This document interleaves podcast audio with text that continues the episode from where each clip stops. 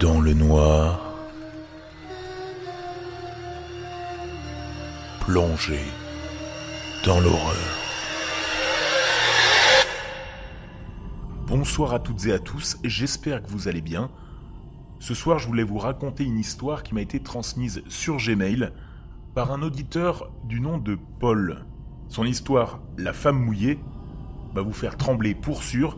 J'en profite pour vous dire, si vous avez une histoire à soumettre, n'hésitez pas à me contacter dans le noir pdsct.gmail.com, dans le noir podcast sans les voyelles, gmail.com.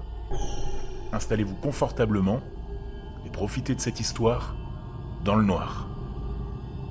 Ma femme et moi nous sommes fâchés. Première grosse dispute en 5 ans de relation.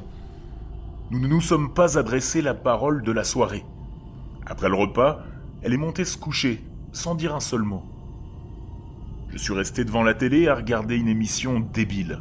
À la fin de celle-ci, comme tous les soirs, je ferme la porte à clé, me brosse les dents et monte me coucher. Je vois qu'elle dort déjà. Alors, pour ne pas la réveiller, je me couche sans allumer la lampe de chevet. Une odeur nauséabonde s'empare de mes narines. Une odeur de marée. Je me dis que c'est sûrement le vent qui nous amène l'odeur du lac qu'on a à côté de la maison mais je suis tellement bien installé que je n'ai pas le courage d'aller fermer la fenêtre. Je commence lentement à m'endormir quand elle place ses pieds sur mes jambes. Habitude qu'elle a depuis notre première nuit ensemble. Mesquinement, je me dis que dans son sommeil, ses habitudes ont pris le dessus et qu'elle ne se rappelle plus de notre dispute. Mais ses pieds sont incroyablement froids et légèrement humides. J'éloigne donc mes jambes, un peu écœurées. Elle se rapproche de plus belle N'osant pas la réveiller, je décide de ne plus bouger et de prendre sur moi. Je commence à m'endormir quand je l'entends râler et monter ses pieds plus haut. Je décide de tirer la couette pour lui faire comprendre que ça ne me plaît pas.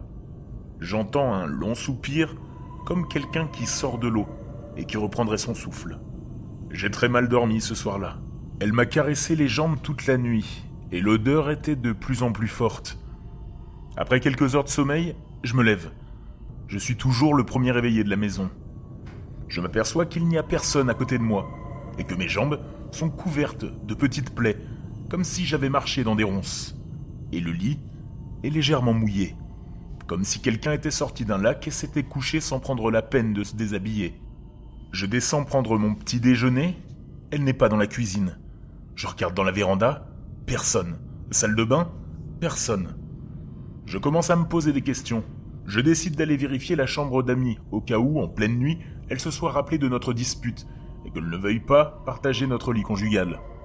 Elle était là, endormie profondément. Je commence à paniquer et je lui demande depuis combien de temps elle dort ici. Elle me répond, naturellement, Depuis hier soir. Je n'avais pas envie de dormir avec toi, mais je dois t'avouer que j'ai eu beaucoup de mal à m'endormir, sans toucher tes jambes.